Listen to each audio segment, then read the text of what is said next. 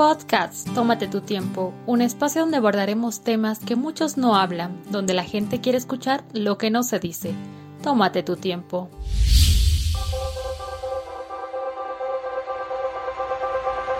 Hola mis amigos, estamos en el podcast 34 y en este pequeño espacio hablaremos de temas que a ti y a mí nos interesan.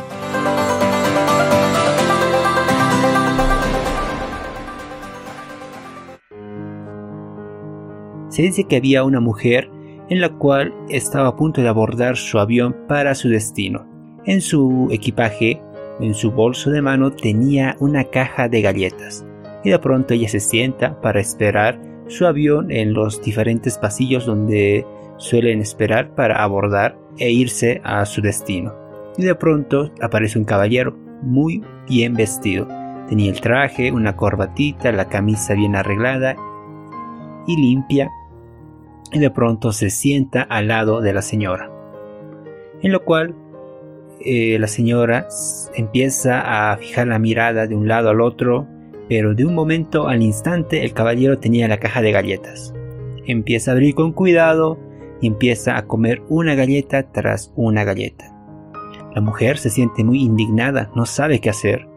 Simplemente el pánico le, se le viene a la mente, se queda totalmente callada, pensaba que era un ladrón, pero por su aspecto físico, como vestía de traje, tampoco parecía un ladrón. Así que simplemente no dijo nada. El caballero poco a poco iba comiendo las galletas. Comía uno y de pronto le dijo a la señora, ¿quiere una? La señora no sabía qué hacer, estaba totalmente asustada y simplemente recibió e igual comió. Así que el caballero comió una galleta, invitaba a la señora, comía otra galleta y también compartía con la señora. Hasta que llegó hasta la última galleta, en la cual simplemente la partió por la mitad y la invitó a la señora.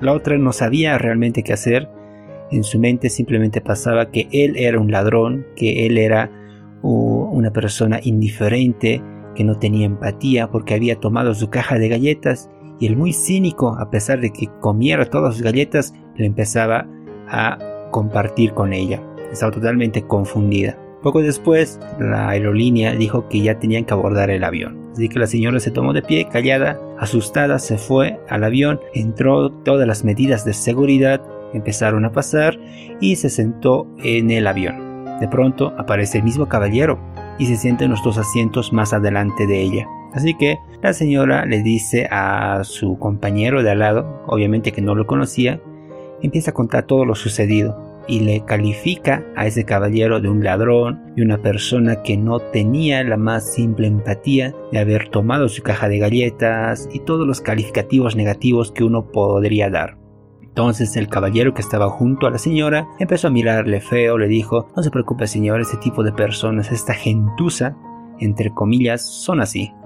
Y entonces ya empezó a partir el avión, empezó a abordar y de pronto la señora se da cuenta que en su cartera estaba la caja de galletas, simplemente intacta. Se había dado cuenta que se había confundido porque el caballero tenía la misma caja entonces ella creía tener la razón por calificar a ese caballero de un ladrón.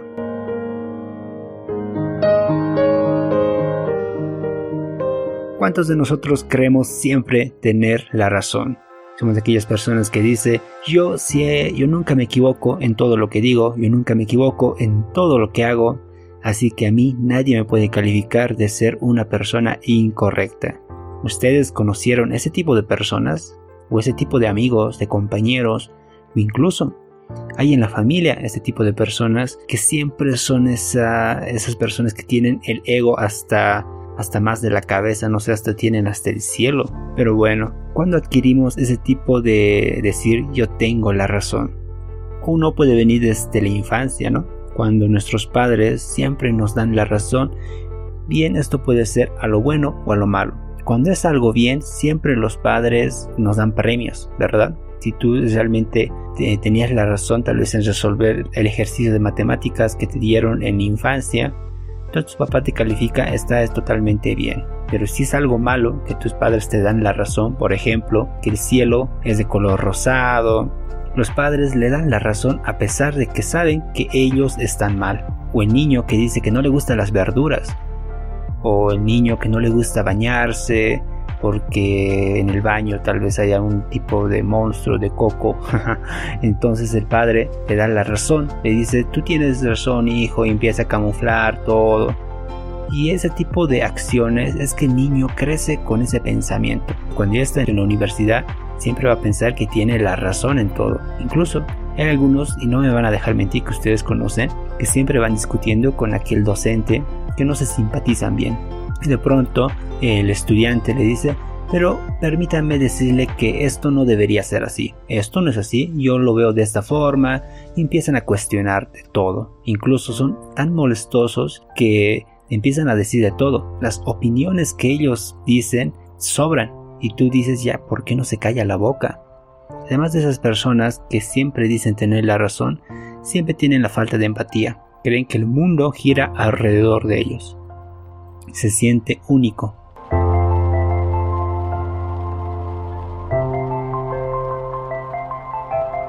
¿Y cómo funciona en las redes sociales? Muy simple, fácil, porque toda persona que postea sus mensajes, sus criterios, sus pensamientos, es aquella persona que realmente comparte todo lo que siente. Pero hay algunas personas que en los comentarios de algunos mensajes siempre dicen, pero esto no debería ser así. Yo lo puedo hacer mucho mejor, el mundo es tan diverso y empiezan con su filosofía barata y al final no llegan a nada o son de aquellas personas que son tan insensatas que a veces publican algo y al final no reciben ningún like por lo que ellos publicaron y se ponen a pensar, pero realmente yo creo que es esto así, ¿por qué nadie me da la razón? Y, empiezan con su teoría, empiezan a filosofar, son tan molestosos realmente que a veces hay caso de darles un golpe. Y peor en la política. Yo sé que todo el mundo practica política, porque es tomar decisiones, eh, que tus pensamientos, que tus criterios tengan un fundamento y que otra persona pueda respetarlo, ¿no? La política existe en el amor, en la familia, en todo lado, todos hacemos política en algún momento. Pero hay algunos que son tan, tan extremistas y esto es la parte del gobierno, ¿no? Los partidos políticos, si en tu país se va a llevar a cabo una elección para el nuevo presidente de tu nación, ah, créeme que los políticos ahí realmente son tan egocéntricos que creen que el mundo gira alrededor de ellos, no tienen empatía con las personas, siempre dicen su discurso barato, te crean las propuestas, te, te escriben nubes, te pintan pajaritos en el cielo como se dice. Y bueno, y esta causa, y me voy, con el síndrome de Ubris o de Ibris como lo conocen. No sé si muchos de ustedes escucharon este síndrome que fue justamente un invento de un médico político de Gran Bretaña denominado David Owens, en lo cual eh, esta palabra Ubris que viene del griego en la cual significa soberbia. Y este síndrome lo explica como diferentes rasgos que muchas personas pueden tener como por ejemplo el rasgo narcisista. Y te pongo tres ejemplos sencillos en los cuales tú vas a entender. Tenemos a Stalin, que pertenecía a la Unión Soviética de la URSS. Tenemos a Hitler, Adolfo Hitler, que pertenecía a, a Alemania, era un austrohúngaro proveniente del partido nazi, o como Benito Mussolini, que también de su partido del fascismo, proveniente de Italia, que estuvo en la Primera Guerra Mundial. Tres personajes en la cual cada uno de ellos tenía un rasgo narcisista. ¿Y qué es el narcisismo? Es la admiración excesiva de uno mismo. ¿Te imaginas a estas personas ahí que marcaron la historia no porque fueran buenas personas, tampoco hicieron algo caritativo por el otro, simplemente porque ellos imponieron todo lo que ellos creían. El ejemplo de Adolfo Hitler, gracias a esta persona que tenía casi el 90% de Alemania ligado a su partido político, hizo una guerra, la Segunda Guerra Mundial como lo conocemos, gracias a su soberbia de no entender a la gente, hizo la matanza de muchos judíos y muchas muertes, en lo cual hubo niños, asesinatos, países enfrentándose a causa de un hombre que tenía una ideología política y que él creía que era el poder de todo. Este tipo de personas que padecen el síndrome de Ubris no escuchan consejos, tienen una visión distorsionada de la realidad, se creen dueños de la verdad, dicen que la verdad es absoluta porque gira en torno a ellos, lo que ellos dicen es ley. Siempre se creen mejores que todas las personas, por eso aquellos políticos, ¿no? Que dicen que yo soy la mejor persona, así que a mí nadie me puede cuestionar. Ay, que dan rabia, ¿verdad? Peor de todos, no reconocen los errores. Imagínense si ahorita en este instante hacemos revivir a Adolfo Hitler y lo tenemos en presencia propia en este siglo XXI.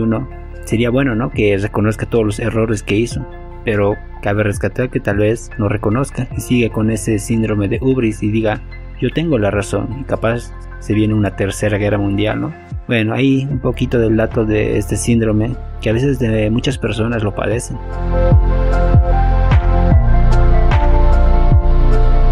Y algunas causas que puede traer de tener siempre la razón, uno puede ser la incapacidad de escuchar a la otra persona. Somos tan automáticos que a veces ya perdemos eh, el sentido del oído no simplemente en que nuestro oído se tape, sino no podemos leer a las personas, no podemos entender lo que ellos sienten. A veces siempre en una relación nosotros hablamos y hablamos y hablamos y la otra persona dice también su parte de la conversación, pero al final tú te quedas con todo lo que tú dijiste y no escuchaste lo que él tenía que decirte.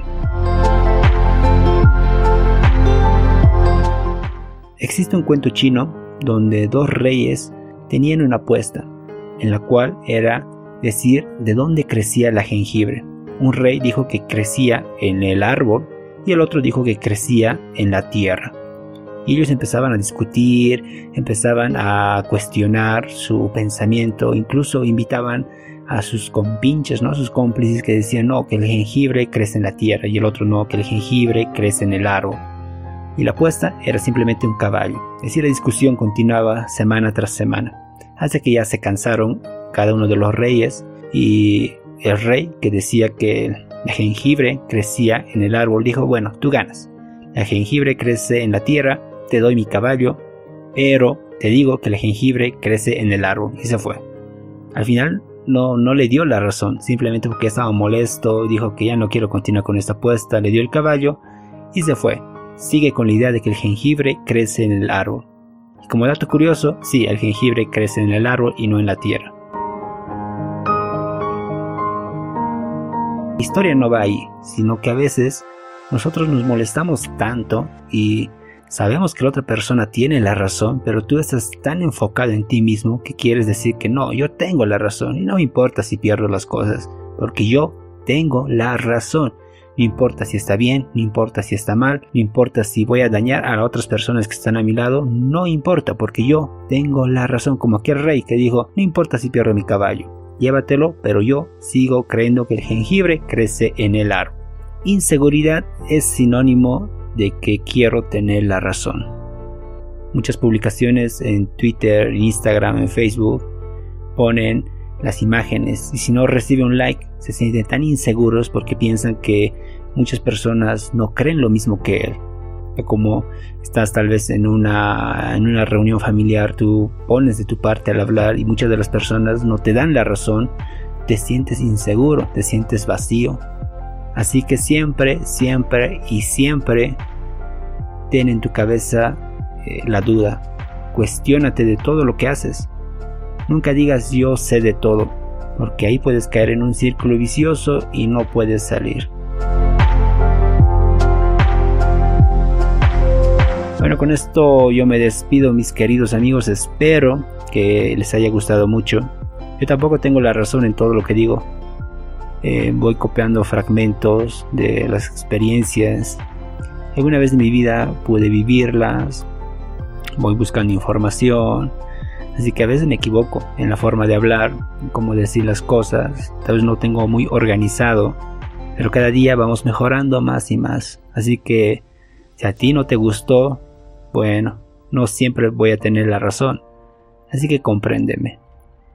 Nos encontramos en el siguiente episodio, en el número 35, que ya vamos avanzando de poquito a poquito. Así que chao, chao, cuídate. Si te gustó este podcast, compártelo, puede que a otros les interese.